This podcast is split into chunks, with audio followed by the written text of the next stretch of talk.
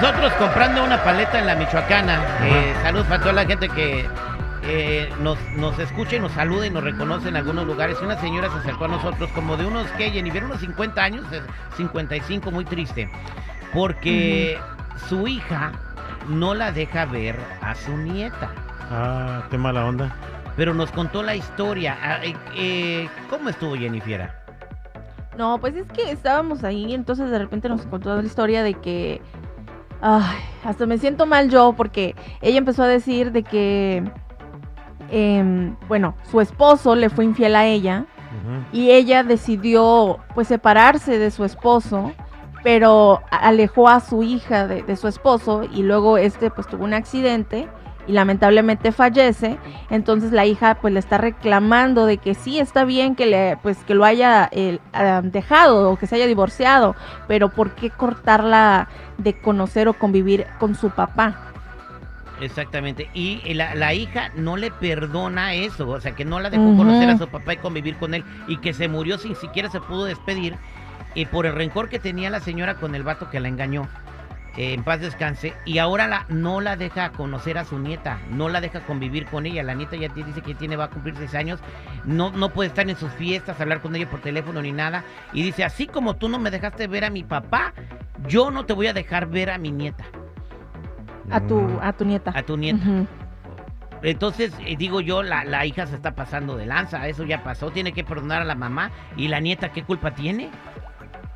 No, y luego la mamá creo que está enferma y pues esa es la razón también por la que la señora pues quiere convivir más con su nieta porque pues no sabe si a- algo le vaya a pasar pronto, pues. Qué gacho, no. Yo, Ah. yo diría que hay que perdonar. No es bueno guardar rencores. Pues yo pienso, Terry, seguridad, eh, Jennifera, aquí está como, como dicen mis primos hermanos gabachos, 50 en 50. Ella, la muchacha, pues tiene un poco de rencor todavía porque no le permitieron hacer eso, pero acuérdate, mija, si estás escuchando, que tú, tú tienes que cortar esa cadena. ¿Por qué seguir? Al rato te puede hacer lo mismo tu hija y es una cadeneta nunca acabar. Mejor de una vez, como dice Jennifer. Que pues se hay perdone, sí, ya que- pasó. sí, ya, ya, ya, Que- ya. que- Ah, lo que siembras cosechas, güey. Oye, Así, este. así está el dicho. ¿Sí o no? Aquí lo hemos- muchas veces. Lo que Pero- siembras cosechas y lo que hiciste lo vas a vivir. No, pero ella puede cortar esa cadena de odio. ¿Para qué siempre seguir con eso?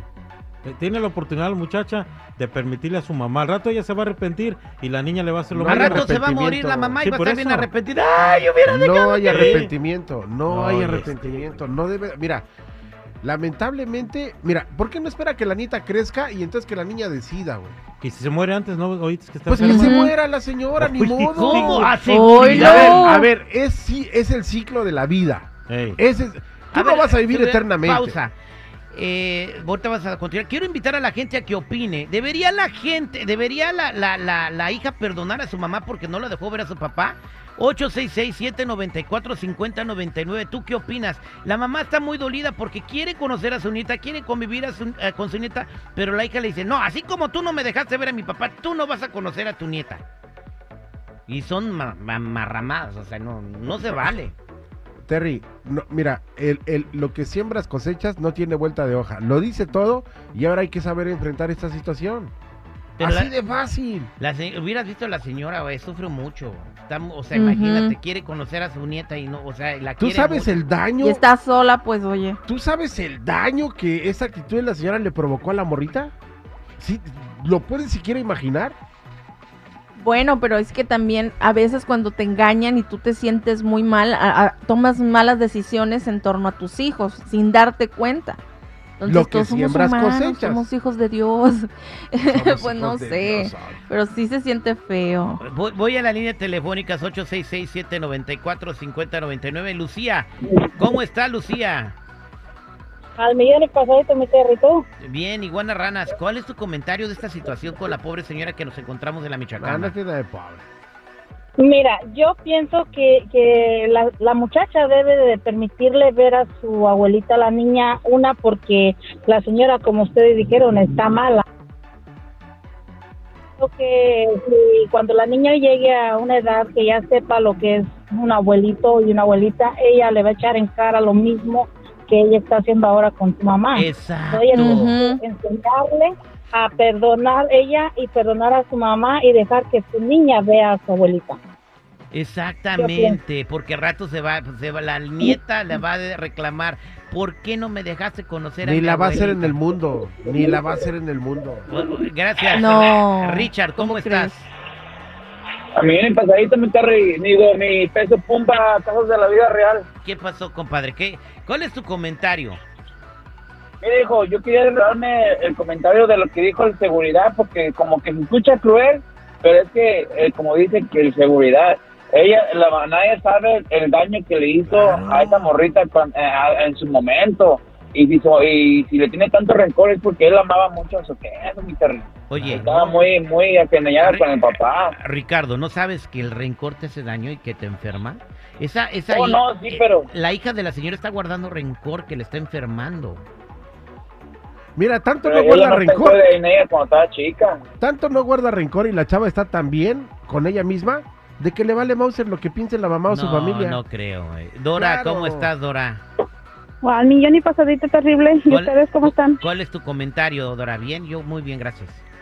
Yo paso lo mismo, terrible.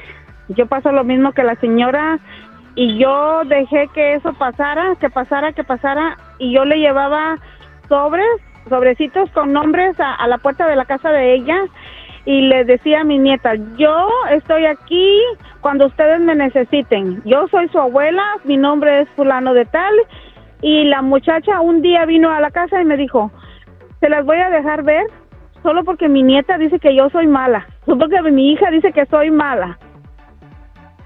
Y yo le llevaba lo que mi hijo no hacía, yo lo hacía. Te prohibían ver a tus nietas. ¿Por qué te prohibían ver Sí, a tus nietas? También to- todavía me lo prohíbe ella.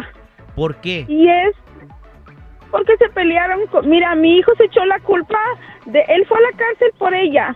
Porque mi hijo se echó la culpa de que ella le pegó y, y el juez el juez no vio eso. Pero cuando mi hijo se quitó la camisa, estaba él todo golpeado, el policía le dijo, ¿por qué estás golpeado? Dijo, porque ella fue la que me pegó a mí y ustedes me sacaron de la casa. Y desde entonces no ves a tus nietas. Y desde entonces yo no miro a mis nietas, pero yo les llevo un sobrecito con dinero y les hago un monito, calzones, brasieres y les digo yo que las quiero, yo les hago una carta y les digo yo que yo soy su abuela. Ellos ¿Ves, no me ves cómo duele? ¿Ves cómo duele? Ujú. La Es bien conciencia. triste. La Ella conciencia. no, No, tiene no, la no. culpa. No, no, yo no tengo la culpa de que ella se haya enamorado de mi hijo y que ella le haya gustado otro. A mí no, eso no, a mí no me corresponde. Yo, esa es vida de ellos. A mí no, me- yo no me metí en su vida. So, eso no va. Pero algún día a ella se le va a cuartear el corazón y va a decir Malaya y va a estar muy lejos en Malaya. Es cierto que uno no debe de meterse en las relaciones de ellos, pero tiene uno que sufrir para que le pase eso. Entonces a ella le falta sufrir para que le pase eso. Pero ¿por qué Gra- tiene que sufrir? Gracias, Dora, por, por, por, por, por tu comentario. Espero que pronto puedas ver a tus nietas. Y la señora que platicamos, la señora Emilia, también espero que tu hija reflexione y que puedas convivir con tu nieta, que es lo que más anhela tu corazón. Somos al aire con el terrible.